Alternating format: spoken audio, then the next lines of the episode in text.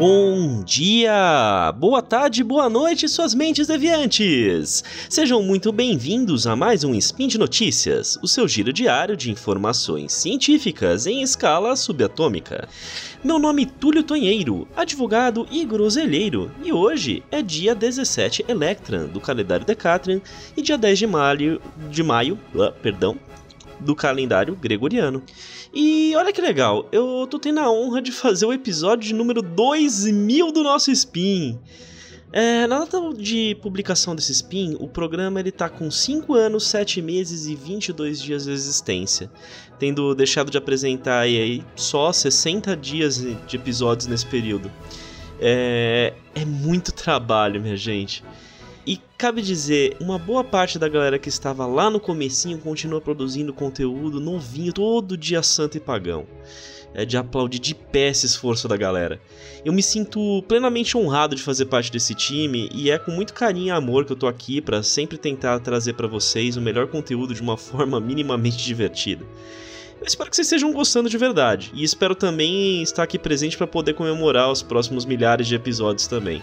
Dito isso, vamos conversar sobre o meme Foi mal, tava doidão? Se ele pode ser acolhido como argumento jurídico de defesa processual?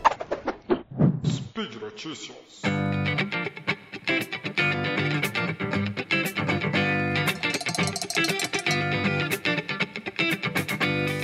Recentemente, o presidente Jair Messias Bolsonaro, o ex-presidente, ai que delícia, ex-presidente, mandou um meme Foi mal, tava doidão para justificar porque, no dia 10 de janeiro, publicou um vídeo em suas redes sociais questionando a lisura e a confiabilidade das eleições presidenciais de 2022.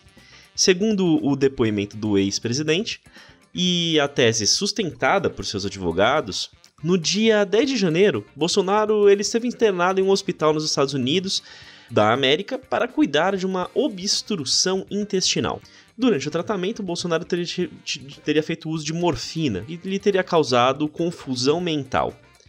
Ainda de acordo com a defesa, Bolsonaro queria, na verdade, salvar um vídeo que ele estava enviando para si mesmo no WhatsApp, não entendi muito bem como é que ficou. Mas por um equívoco resultante dessa tal confusão mental, ele fez um envio numa publicação do Facebook. O erro teria sido percebido posteriormente e a publicação foi apagada algumas horas depois de ter sido divulgado. Primeiramente, é importante analisarmos se a, se a morfina pode ou não causar os efeitos que o ex-presidente alega ter sofrido. Eu fui dar uma consultada na bula oficial do sulfato de morfina no site da Anvisa. Além da bula, os únicos eventos de confusão relacionados estão diante de interação medicamentosa, ou seja, quando o uso da morfina é feito junto com outro medicamento e que causa um efeito de decorrente dessa associação. Os medicamentos que são capazes de fazer isso, quando tomados juntos com a morfina, são os inibidores de monoamino oxidase, que são medicamentos para tratamento psiquiátrico, e a semitidina, não, desculpa, semi, se, é isso aí, que é um medicamento para tratamento de úlceras no sistema digestório. Mas convém dizer que, mesmo nesse segundo caso, a própria bula descreve que a confusão mental ela foi constatada em apenas um caso isolado. Pensando na morfina isoladamente, Alexandre Martins, conselheiro do Conselho Regional da, de Farmácia do Distrito Federal, ele afirmou em entrevista ao portal Metrópolis que, em doses normais, a morfina causa sonolência, mas jamais ela vai causar desorientação ou confusão mental. Em outras palavras, é bem improvável que a tese do presidente seja acolhida. Mas vamos dizer que seja verdade. Até onde a legislação é, brasileira vai, vai alterar a responsabilidade se alguém alegar a alteração de consciência para se isentar. Antes de mais nada, preciso dizer que no Brasil as pessoas possuem uma variedade de responsabilidades de acordo com o ramo do direito aplicável. Algumas responsabilidades existem, são aplicáveis independente do grau de consciência das pessoas. Por exemplo, responsabilidade fiscal, no que se refere a fornecer informações à Receita Federal e pagar imposto. Isso daí existe independe do tipo de pessoa. Já a responsabilidade civil e penal depende do grau de consciência e intenção da pessoa praticar um ato. No que se refere à questão civil, responsabilidade está relacionada à capacidade de exercer atos comuns da vida civil, sendo possível interpretar ou não, de forma total ou parcial, a vontade da pessoa. Por exemplo, uma pessoa neurodivergente pode ser considerada incapaz desde que sua condição impeça ela de imprimir a sua, exprimir a sua vontade. Pelo que ela seria representada nessas condições por um tutor ou curador. Se a pessoa conseguir exprimir vontade até um determinado grau, por exemplo, para pequenos atos, como fazer compras de mercado, esses negócios eles vão continuar sendo válidos e sem defeitos, mesmo sem a presença do tutor ou curador. Já na esfera penal, e aqui a gente está vendo a situação do ex-presidente, né? Não existe essa figura do parcialmente capaz. O que a gente fala é sobre a imputabilidade penal, e, ou seja, a possibilidade de uma pessoa é, poder compreender seus atos e ser apenada por isso. O artigo 26 do Código Penal é claro que é inimputável, ou seja, não pode ser apenada, a pessoa que, está, que seja inteiramente incapaz de entender o caráter ilícito do fato ou de agir ou de se omitir sabendo da ilicitude. Existe também a figura da semi-inimputabilidade, quando o submetal não é completo, mas seja determinante para poder sedimentar a escolha da pessoa no cometimento de um crime, né? Ou seja, ela não consegue compreender especificamente aquele ato ou omissão. Tem ainda a embriaguez, que para fins penais se refere à afetação diante do uso de substâncias.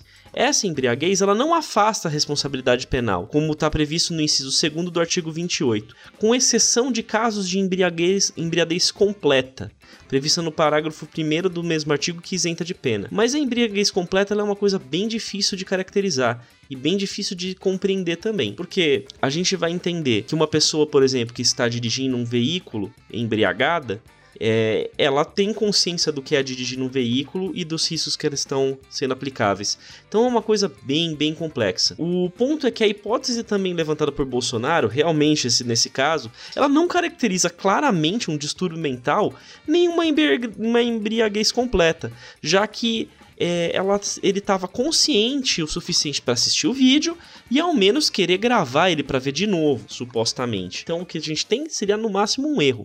E uma mera confusão mental na hora de postar uma mensagem em rede social não parece qualquer indicativo na incapacidade integral na medida que a própria linha de defesa afirma que o Bolsonaro estava ciente da impossibilidade de questionar o pleito eleitoral.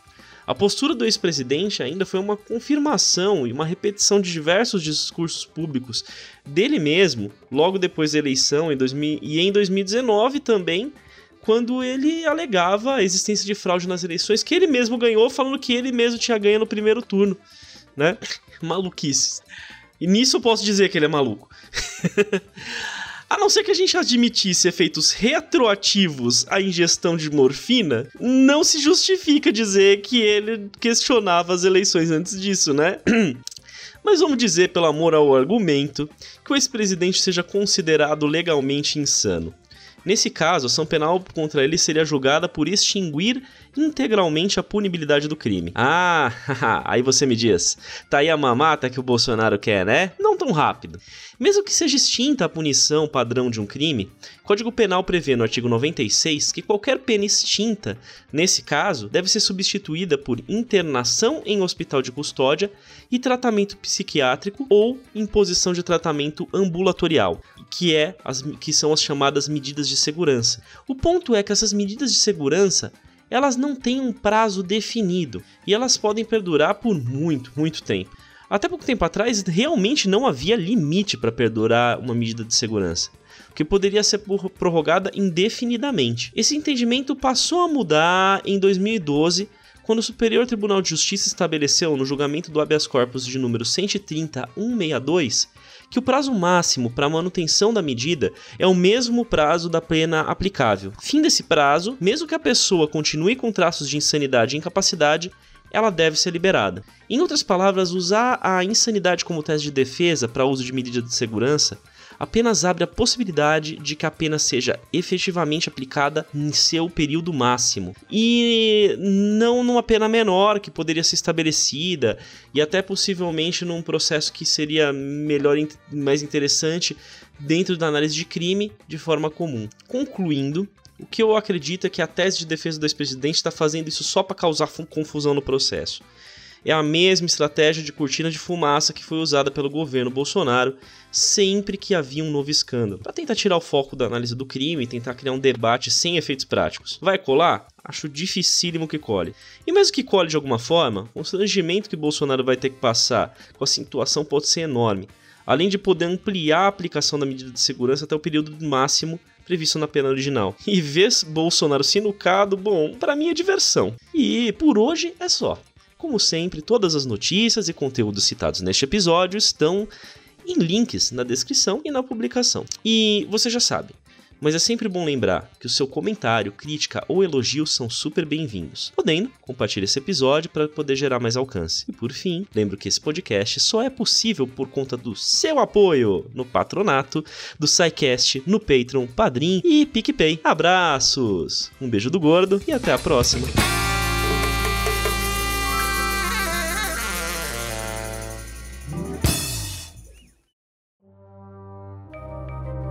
Este programa foi produzido por Mentes Deviantes. deviante.com.br